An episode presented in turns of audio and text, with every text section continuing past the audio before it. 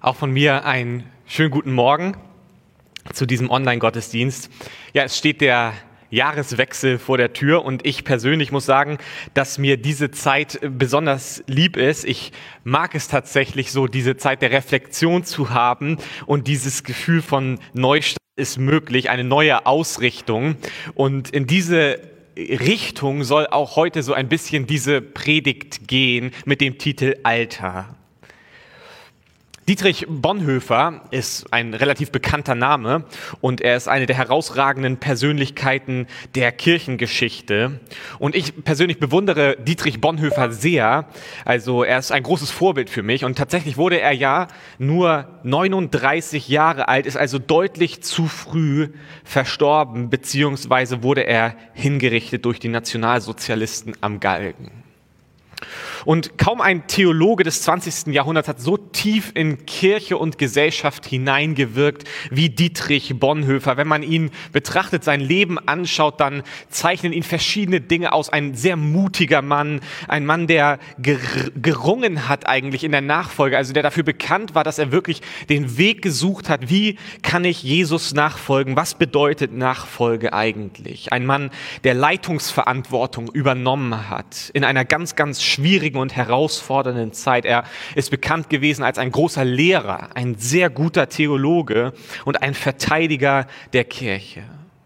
Und der 9.4.1945 ist sein Todestag. Wie gesagt, wurde er von den Nationalsozialisten erhängt. Und die Frage, die man sich stellen kann, wenn man auf sein Leben draufschaut, ist, wie ist er eigentlich in diese letzten Tage seines Lebens hineingegangen? Tatsächlich ist es so, dass er vor seiner Hinrichtung auf Bitten seiner Mitgefangenen tatsächlich noch eine Predigt gehalten hat. Und dann irgendwann ging die Tür auf und er wurde aufgefordert, Gefangener Bonhoeffer, kommen Sie mit. Und seine letzten Worte sollen gewesen sein, das ist das Ende, für mich der Beginn des Lebens. Das ist das Ende, für mich der Beginn des Lebens. Und der Gedanke, der durch diesen Satz eigentlich deutlich werden soll, ist, dass dieses Leben, was wir führen, es ist bedeutungsvoll. Man kann es zum Beispiel auch daran sehen, dass Bonhoeffer noch in der Haft geheiratet hat. Also vielleicht hatte er schon auch die Hoffnung, ich möchte wieder frei sein, weil dieses Leben, es bietet auch so viele schöne Dinge. Also dieses Leben ist bedeutungsvoll und gleichzeitig hat er aber auch erkannt, es gibt viel mehr Leben, als mein Sein auf dieser Erde jemals bieten kann. Es gibt mehr als das. Das ist das Ende für mich, aber der Beginn des Lebens. Es ist dieser Paradigmenwechsel, der im Leben eines Christen stattfindet, diese Erkenntnis, ich bin hier in gewisser Weise nicht zu Hause, sondern ich habe ein Zuhause woanders und ich bin auf dem Weg dorthin. Also das ist nicht das Endziel sozusagen, sondern das hier ist ein Weg und ich befinde mich auf diesem Weg hin zum Ziel, zu meinem Zuhause. Und dieser Lebensweg, den wir alle bestreiten, er verläuft in gewisser Weise in Phasen. Wir kennen das aus ganz vielen unterschiedlichen Bereichen unseres Lebens, dass Dinge in Phasen verlaufen. Wir kennen die Jahreszeiten. Ein Tag verläuft in gewissen Phasen und so auch unser Leben. Und wenn man jetzt diese Phasen sich anschaut eines Lebens, dann könnte man sagen, wenn wir hier in Deutschland uns den Menschen betrachten, dann ist die Wahrscheinlichkeit relativ hoch, dass die meisten von uns bis ins hohe Alter alle diese Phasen durchlaufen werden. Aber es gibt keine Garantie dafür. Das sehen wir unter anderem eben an Dietrich Bonhoeffer, der relativ früh gestorben ist.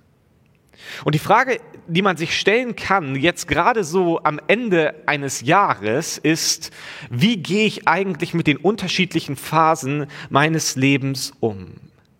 Weil, und das fällt auf, immer dann, wenn Menschen eine gewisse Phase verlassen, und das ist nicht ein Tag und dann ist plötzlich alles anders, aber man merkt, dass wenn man so einen gewissen Wechsel in der Lebensphase hat, dann spürt man auch Verunsicherung, die damit einhergeht. Letztens ist mir aufgefallen, dass viele meiner besten Freunde stramm auf die 30 zugehen. Und für mich war das in gewisser Weise verunsichernd, weil das wirkte für mich irgendwie anders. Und irgendwie verändert sich so viel plötzlich. Die Prioritäten verändern sich. Wie gesagt, über einen längeren Zeitraum verlagern sich diese Dinge, aber es ist ein Wechsel in der Lebensphase. Wie geht man damit um? Ich las vor kurzem diesen Satz und der soll sich auch in diesem Bild abbilden. Die Jugend ist für das Vergnügen da, das mittlere Alter für das Geschäft und das vorgerückte Alter für die Religion. Also erst die Unterhaltung, genießen, die Jugend, dann das Geschäft, so der seriöse Teil, wo man sich etwas aufbaut vielleicht. Und dann zum Schluss im hohen Alter kommt dann die Religion dazu. Die Frage ist, stimmt das wirklich oder ist das eher sehr plakativ? Und ich möchte versuchen, diese drei Lebensphasen des jungen Menschen, des vielleicht eher mittleren Alters und des älteren Menschen darzustellen und überblickartig eine, ein Anriss der biblischen Perspektive zu geben, darzustellen. Weil, und das wird offensichtlich sein, jede dieser unterschiedlichen Phasen, die der Mensch durchläuft, er hat Lichtseiten und er hat Schattenseiten. Und ich glaube, es ist gut, wenn sich jeder selber einsortiert. Das kann man schwer anhand von irgendwelchen Alterszahlen richtig genau machen. Aber doch haben wir irgendwie jeder das, ein Gefühl, so wie wir auch merken, wie, dich, wie sich die Jahreszeiten verändern, haben wir ein Gefühl, wenn sich in unserem Leben etwas verändert. Und ich möchte starten mit, dieser, mit diesem ersten Bereich, mit dieser ersten Lebensphase, die Phase von jungen Menschen. Was ist damit gemeint? Gemeint ist zunächst einmal so diese tatkräftigsten Jahre, wo man am meisten vielleicht in der Lage ist zu leisten, am meisten Kraft hat. Es gibt in Matthäus 6, Vers 33 diesen Hinweis in der Bibel, setzt euch zuerst für Gottes Reich ein und dafür, dass sein Wille geschieht, dann wird er euch mit allem anderen versorgen. Ich liebe diesen Vers, diese Verheißung, die damit einhergeht mit diesem Bibelvers. Es heißt, Gott verdient, so könnte man das eigentlich in diese Lebensphase hineinbringen, Gott verdient unsere aktivsten, unsere gesündesten Jahre. Gott verdient unsere Aufbaujahre, könnte man auch sagen. Also die Jahre, in denen wir aufbauen, in denen wir Dinge entwickeln. Ich mag diesen, diesen Satz oder diesen Vergleich zu sagen, wenn wir das Haus Gottes bauen, dann wird er unser Haus bauen. Und es zeigt so ein Stück weit diese Prioritäten, gerade auch im jungen Alter nicht den Schwerpunkt nur darauf zu legen, zu sagen, ich muss mir doch irgendetwas aufbauen und die Priorität ist meine Bequemlichkeit, mein Leben, das, was ich erreichen möchte, sondern zu erkennen, zuallererst möchte ich meine besten Jahre, meine tatkräftigsten Jahre, meine, äh, meine Jahre, in denen ich viel Enthusiasmus habe, viel Vision habe, in diesen Jahren möchte ich vor allem das Haus Gottes bauen, in dem Vertrauen darauf und im Blick auf die Verheißung, dass er mein Haus bauen wird, dass er sich auch um mich kümmern wird. Es sind auch diese Jahre, in denen wir am leichtesten Wissen aufsaugen Dinge neu erlernen. Das fällt ganz offensichtlich auf, wenn wir uns äh, den Umgang mit neuen Medien anschauen zum Beispiel. Dass jungen Menschen es tendenziell eher leicht fällt, sich in diese Dinge hineinzuarbeiten und je älter ein Mensch wird, desto schwieriger wird es auch.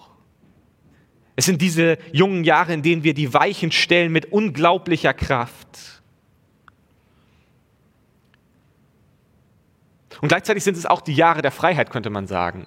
Also dieser, dieser Hinweis auf das Studentenleben, der ist durchaus berechtigt, würde ich sagen. Es ist tatsächlich so, dass wenn man in dieser Zeit ist, man hat doch mehr Zeit, man hat vielleicht etwas weniger Verantwortung als in späteren Jahren. Und das ist auch gut so, aber es ist keine Einladung, es ist keine Einladung zu einem Leben ohne Verantwortung. Diese Angst vor Verantwortung, die sich durchaus auch als Schwäche, insbesondere vermutlich meiner Generation, zeigt. Diese Angst davor, Verantwortung zu übernehmen, möglichst lange Verantwortung hinaus zu zögern. Und ich glaube, diese Haltung, dass man unbedingt Verantwortung auch hinauszögern will, ist in gewisser Weise antibiblisch, insbesondere wenn wir uns 1. Timotheus 4, Verse 12 und 13 anschauen. Dort heißt es, Paulus schreibt an den jungen Timotheus, niemand hat ein Recht, auf dich herabzusehen, weil du noch so jung bist. Allerdings musst du für die Gläubigen ein Vorbild sein, in allem, was du sagst und tust, in der Liebe, im Glauben und in deinem aufrichtigen Lebenswandel. Solange ich nicht wieder bei euch bin, lies in der Gemeinde weiterhin aus der Heiligen Schrift vor, ermutige die Christen und unterweise sie im Glauben. Also wir merken hier eigentlich, dass Paulus deutlich macht, diese jungen Jahre, sie sind nicht dafür gedacht, dass man ganz viel Vergnügen hat und dass man keine Verantwortung übernehmen muss, sondern er sagt ganz deutlich, niemand verachte dich wegen deiner Jugend. Das ist der erste Teil. Aber er schließt an und macht deutlich, du musst aber auch Verantwortung übernehmen, sei ein Vorbild. Und es wird hier deutlich in diesen Versen, dass Timotheus in den Dienst hineingerufen ist, auch schon in jungen Jahren. Und so glaube ich, dass das in gewisser Weise eine Gefahr ist in, diesen, in, diese, in dieser Altersstruktur, dass man sich zu sehr vor Verantwortung drückt, nicht in die Verantwortung hineintritt und auch danach strebt, vorbildlich zu sein. Das gelingt natürlich nicht immer, so wie in allen anderen Lebensphasen auch. Aber dieses Streben danach, dieses Ich übernehme Verantwortung für mein eigenes Leben, aber auch für die Menschen um mich herum. Eine weitere Gefahr dieses Alters ist sicherlich, könnte man sagen, die Ignoranz der eigenen Endlichkeit. Man hat den Fokus, und das ist auch normal, hat den Fokus nicht so sehr darauf, dass man endlich ist, dass irgendwann das Leben auch vorbei ist. Man ist vielleicht sehr fokussiert auf gewisse Unterhaltung, Vergnügen. Und deswegen gibt es auch im gleichen, also im gleichen Zug sagt Paulus auch gegenüber Timotheus in 2. Timotheus 2, Vers 22, Widerstehe den Verlockungen und Leidenschaften, die jungen Menschen zu schaffen machen. Bemühe dich nach Kräften um ein Leben, das Gottes Willen entspricht und von Glauben, Liebe und Frieden bestimmt ist. Setze dich gemeinsam mit allen dafür ein, die den Herrn aufrichtig anbeten. Also es wird deutlich eigentlich in dieser Bibelstelle, in diesen jungen Jahren, in dem Alter, in dem vielleicht Timotheus sich befunden hat und in dem junge Menschen sich befinden, geht eine größere Gefahr aus von gewissen Dingen, die vielleicht uns ablenken können von Gott. Das heißt, die Power der Jugend oder die Kraft, die in der Jugend vorhanden ist, sie kann durchaus auch in eine falsche Richtung gelenkt werden. Es ist diese Gefahr der falschen Richtung oder die Gefahr der Lähmung. Also nicht Verantwortung zu übernehmen, vielleicht für sein eigenes Leben, für sein eigenes Handeln, für andere Menschen, sondern eigentlich mehr diese jungen Jahre zu nutzen, um sich auf das zu fokussieren, was man selber gerne möchte und was vielleicht auch eine Gefahr darstellt. Auch eine Lähmung kann so eine Gefahr sein. Diese Herausforderung der Zukunft, äh, das ist eine besondere Challenge für junge Menschen, weil man genau weiß, so viel liegt wahrscheinlich noch vor mir und das kann beängstigend sein. Wenn ich an Partnerwahl denke, an Berufswahl, an Digitalisierung, künstliche Intelligenz ist ein großes Thema, mit dem sich junge Menschen mehr und mehr beschäftigen. Man sagt, es ist vielleicht im Ansatz zu vergleichen mit den Umwälzungen der industriellen Revolution, wahrscheinlich weit darüber hinaus, das, was vor uns liegt, da, wo wir jetzt hineinsteuern mit der Digitalisierung und dem Aufkommen von künstlicher Intelligenz. Ich habe eine Studie gelesen, in der es heißt, dass 59 Prozent der Jobs in Deutschland davon gefährdet sind, durch die Digitalisierung einfach geschluckt zu werden. Und ich kann mir schon vorstellen, natürlich gibt es da unterschiedliche Meinungen, aber das kann eine Angst auslösen, vielleicht insbesondere bei jungen Menschen, die verunsichert werden. Was bedeutet das für meine Zukunft? Ist meine Zukunft eigentlich sicher? Was bedeutet es eigentlich, dass meine Zukunft sicher ist? Andere Menschen, die vielleicht kurz vor der Rente stehen, machen sich diese Sorgen nicht mehr so sehr. Werde ich es schaffen? Das sind so Fragen, die auf die Zukunft gerichtet sind. Es liegt noch so viel vor mir. Werde ich es schaffen? Werde ich treu sein? Werde ich Gott gegenüber treu sein? Wie werde ich mein Leben zu Ende bringen irgendwann? Also wie werde ich diese Zeit nutzen, die vor mir liegt? Im Prediger 12, Vers 1 lesen wir diesen schönen Hinweis. Und gedenke an deinen Schöpfer in den Tagen deiner Jugend. Gedenke an deinen Schöpfer in den Tagen deiner Jugend. Ich glaube, das ist so die ideale Überschrift für diese Lebensphase. Es ist die beste Weichenstellung, um Minenfelder schon in jungen Jahren mehr und mehr zu lernen, zu umgehen. Denke an deinen Schöpfer in den Tagen deiner Jugend. Denke daran, wer dich geschaffen hat, von wem du abhängig bist, wer dir die Kraft gibt, die du vielleicht hast. Gedenke an den Schöpfer, an deinen Schöpfer in den Tagen deiner Jugend. Das ist so vielleicht die Quintessenz von dem, was als Hinweis für junge Menschen in der Bibel zu finden ist. Und dann könnte man den Sprung machen in, die nächsten, in den nächsten Bereich, so in die, in die Bereiche der Mid-Ager, werden sie ja manchmal genannt. Und jetzt, in diesem Moment, verlasse ich in gewisser Weise natürlich meine Komfortzone, und möchte darum bitten, nicht falsch verstanden zu werden. Deswegen versuche ich mich auch sehr an Bibeltexten jetzt zu orientieren, einfach weil, es, weil ich diese Lebensphase erst noch betreten werde und so viel dazu gar nicht sagen kann, außer dem, was die Bibel dazu sagt. In gewisser Weise ist es ja so, wenn man dieses Alter dann irgendwann erreicht, dass man sich selber auch als Mid-Ager bezeichnen würde, dass man sagen könnte, dass die Aufbauphase des Lebens in gewisser Weise abgeschlossen ist. Also man hat schon sehr viel in seinem Leben aufgebaut. Und das führt mich eigentlich zu einem Vergleich mit dem Leben von Paulus, weil wir auch diese Situation bei Paulus kennen, der irgendwann ein Mid-Ager gewesen ist. Und dann schreibt er in Philippa 3, Vers 12 Folgendes. Wir lesen dort, Dabei ist mir klar, dass ich dies alles noch lange nicht erreicht habe und ich noch nicht am Ziel bin. Doch ich setze alles daran, es zu ergreifen, weil ich von Jesus Christus ergriffen bin. Das heißt, er hat vielleicht schon ein gewisses Alter erreicht, aber er macht deutlich in diesem Philipperbrief, ich, ich bin noch nicht am Ziel angekommen. Also ich habe noch einen Weg zu gehen. Mir ist das ganz klar. Ich habe noch nicht alles ergriffen. Ich bin noch nicht fertig. Ich habe das Ziel noch nicht erreicht. Idealerweise sind, wie gesagt, die Weichen in diesem Alter schon gestellt oder man hat zumindest wirklich erkannt, wohin die Weichen gestellt werden sollten, wohin die Weichen gehören. Aber man ist noch nicht am Ziel angekommen. Und so glaube ich, dass wenn wir in die Bibel hineinschauen und uns auch mit dem großen Auftrag beschäftigen, den Jesus uns gegeben hat, dann ist dieses Alter eigentlich das ideale Alter, um diesem ganz großen Auftrag gerecht zu werden, von dem wir lesen in Matthäus 28, Verse 18 bis 19. Das ist der Auftrag, den Jesus uns gegeben hat. Jesus ging auf seine Jünger zu und sprach, ich habe von Gott alle Macht im Himmel und auf der Erde erhalten. Deshalb geht hinaus in die ganze Welt und ruft alle Menschen dazu auf, meine Jünger zu werden. Tauft sie auf den Namen des Vaters, des Sohnes und des Heiligen Geistes. Hier geht es eigentlich um das Thema Jüngerschaft. Macht Jünger. Das ist der Auftrag, den Jesus uns gegeben hat. Und wenn man sich mit Jüngerschaft beschäftigt, dann bedeutet es vor allem, jemandem hinterherzulaufen, gemeinsam irgendwie in der Nachfolge unterwegs zu sein. Und Jüngerschaft hat ganz viel auch mit Investition in Menschen zu tun. Es hat auch viel mit Enttäuschung zu tun. Enttäuscht zu werden von Menschen, die vielleicht die Erwartung nicht erfüllen, die man an sie hat. Es hat viel mit Aufwand zu tun.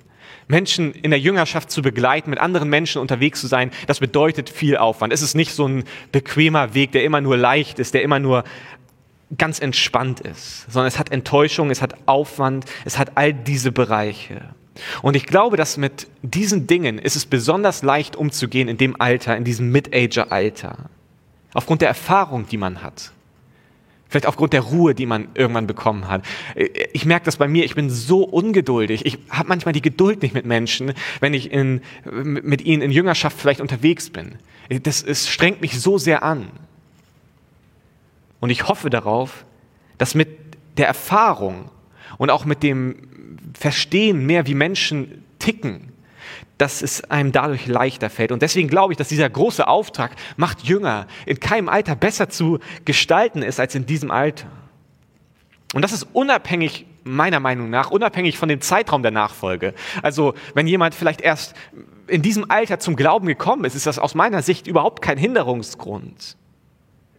Denn geistliche Reife und auch Weisheit und auch Menschenkenntnis hat in der Regel nichts damit zu tun, wie lange man nun in der Nachfolge unterwegs ist. Ich kenne Menschen, die seit Jahrzehnten im Glauben unterwegs sind, sich bekehrt haben, wie man so schön sagt, und von ihrer geistlichen Reife und ihrer Weisheit nicht ansatzweise da sind, wo Menschen, die sich, da sind, wo Menschen, die sich vielleicht erst vor einigen Jahren bekehrt haben. Deswegen glaube ich, ist das nicht wirklich so sehr in Verbindung miteinander zu sehen. Es ist das ideale Alter, um diese Dinge weiterzugeben, um Menschen zu begleiten, insbesondere auch junge Menschen zu begleiten. Und die Herausforderung auf der anderen Seite, ist natürlich, dass man plötzlich merkt, dass man auch Leitungsverantwortung vielleicht und Entscheidungsprozesse auch zu teilen hat mit jüngeren Menschen.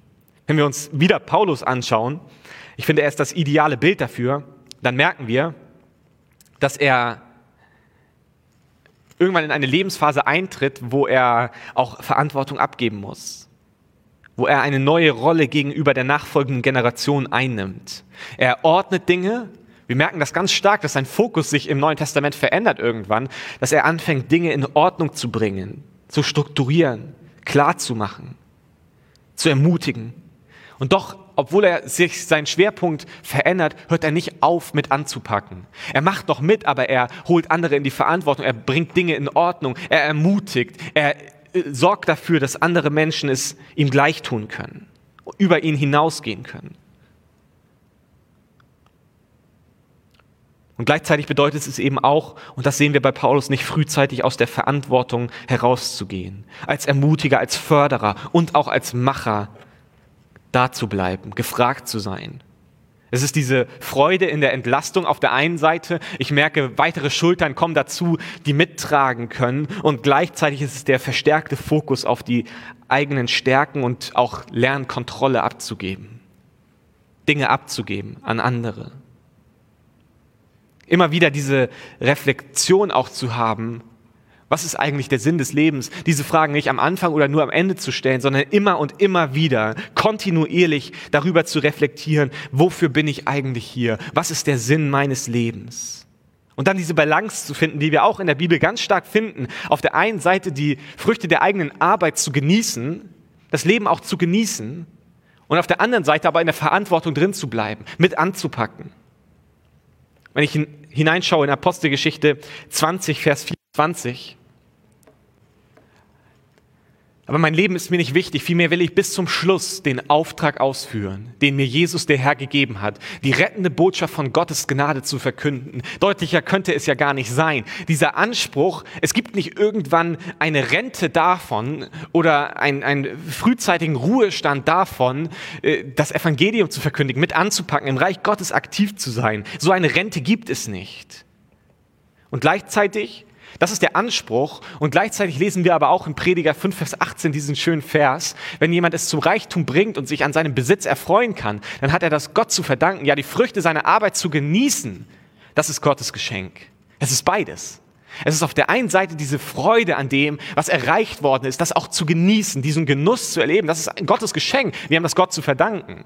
Und gleichzeitig zu erkennen, das nimmt mich nicht aus einer Verantwortung heraus, sondern ich bin auch noch dafür da anzupacken.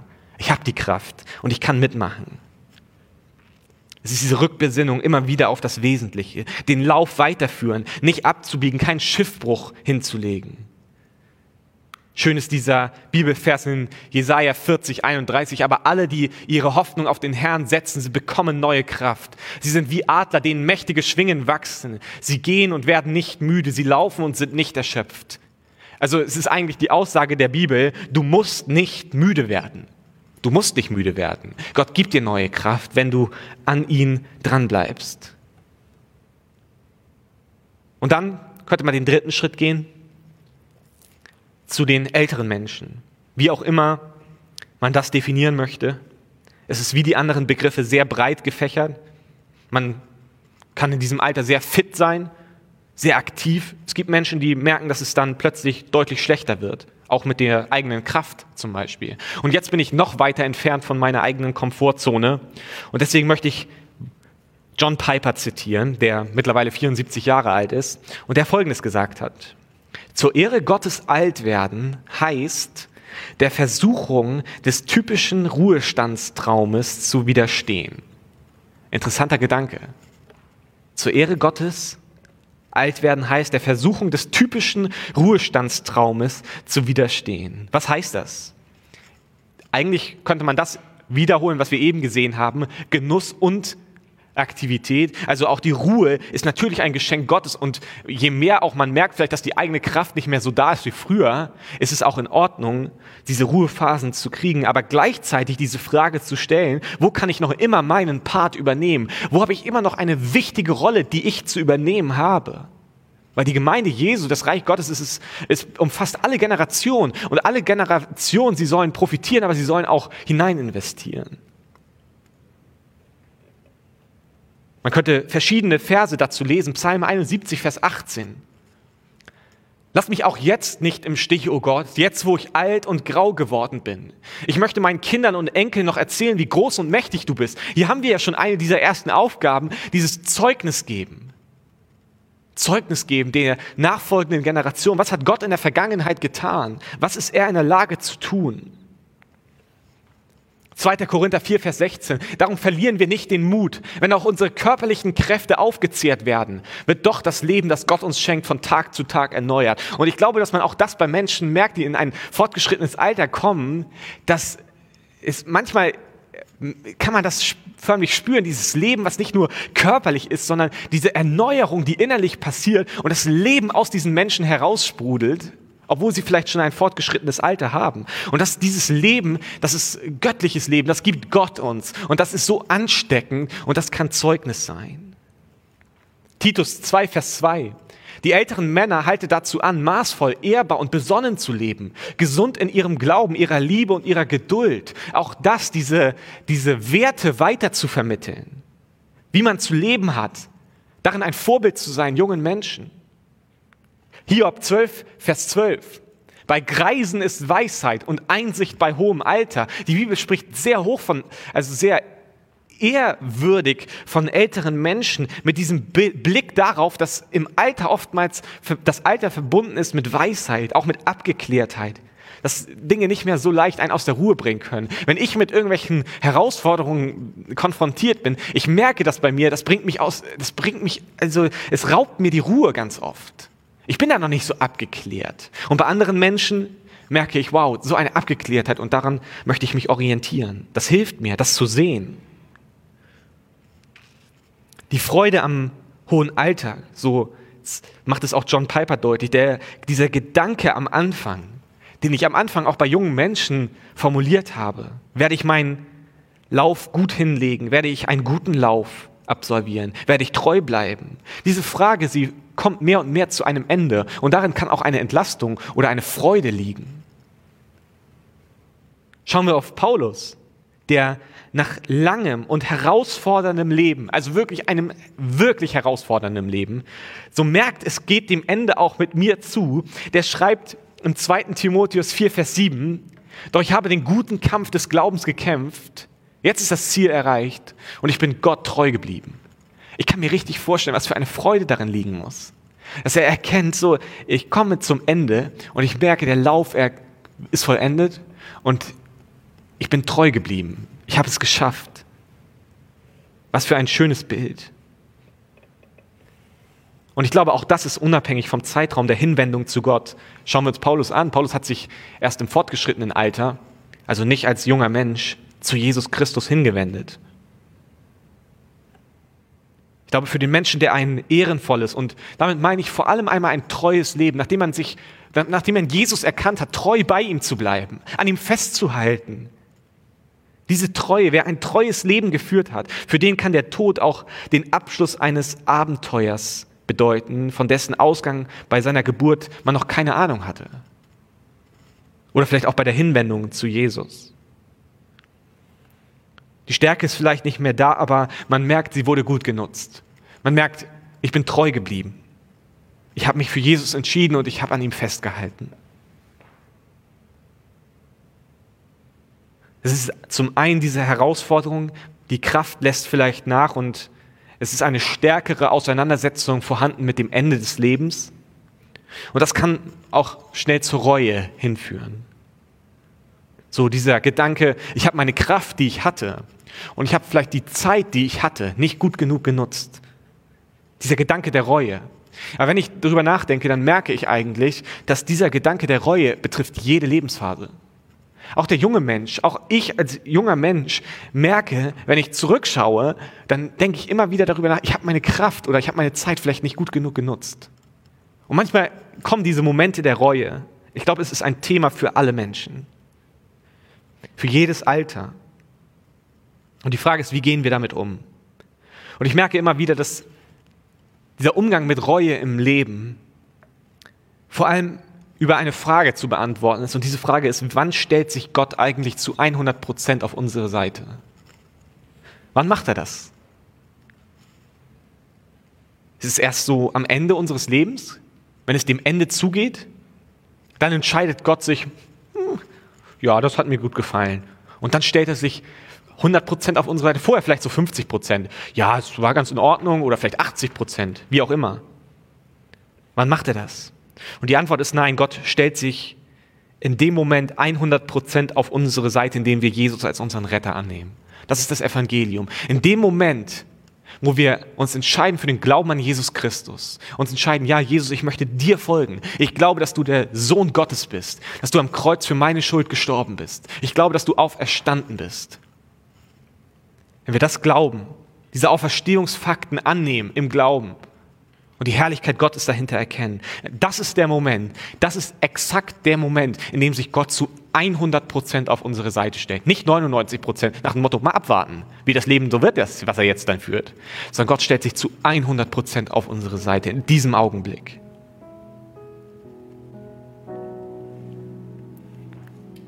Römer 3, Vers 28. Also steht fest, nicht wegen meiner guten Taten werde ich von meiner Schuld freigesprochen, sondern allein deshalb, weil ich mein Vertrauen auf Jesus Christus setze. Allein deshalb, weil ich mein Vertrauen, weil ich glaube an Jesus Christus, deswegen bin ich gerecht gesprochen, nicht aufgrund der Dinge, die ich tue. Römer 5, Vers 1. Nachdem wir durch den Glauben von unserer Schuld freigesprochen sind, haben wir Frieden mit Gott durch unseren Herrn Jesus Christus. Wir sind durch den Glauben freigesprochen. Und das kann uns auch in unserer Reue helfen, weil wir erkennen, es hängt nicht ab von meinen Dingen, die ich getan habe oder nicht getan habe, sondern durch den Glauben bin ich frei. Philippa 1, Vers 6. Ich bin ganz sicher, dass Gott sein gutes Werk, das er bei euch begonnen hat, zu Ende führen wird, bis zu dem Tag, an dem Jesus Christus kommt. Was für eine Zusage. Das gute Werk, was Gott in dir begonnen hat, wird er auch zu Ende führen. Auch manchmal über Fehler, über Täler, über unschöne Situationen, über Dunkelheit, aber er wird den Weg, den er mit dir begonnen hat, zu Ende gehen. Er kann dich trotz deiner Fehler gebrauchen. Er kann mich trotz meiner vielen Fehler gebrauchen. Er wird diesen Weg mit mir zu Ende gehen. Diese Zusage habe ich in der Bibel. Ich möchte beten mit uns. Himmlischer Vater, wir danken dir, dass du in jeder Lebensphase unser Gott bist. Sei es, dass wir jung sind, dass wir im mittleren Alter uns befinden, dass wir im fortgeschrittenen Alter sind. Jede dieser Phasen hat seine Freuden und hat auch Schatten. Und wir bitten dich, Herr, dass du uns unterstützt, dass wir die richtigen Weichen stellen in jeder dieser Lebensphasen.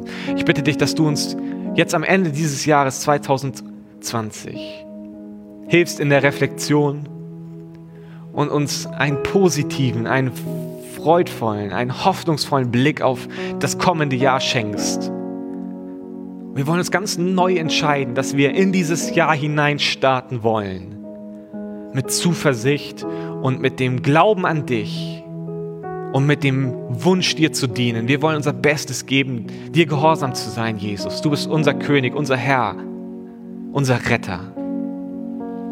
Bitte erfülle uns ganz neu mit deinem Heiligen Geist, Herr. Befähige du uns, in jeder Lebensphase dir treu zu sein und den Lauf gut zu machen und gut zu vollenden. Ich segne uns alle in Jesu Namen. Amen.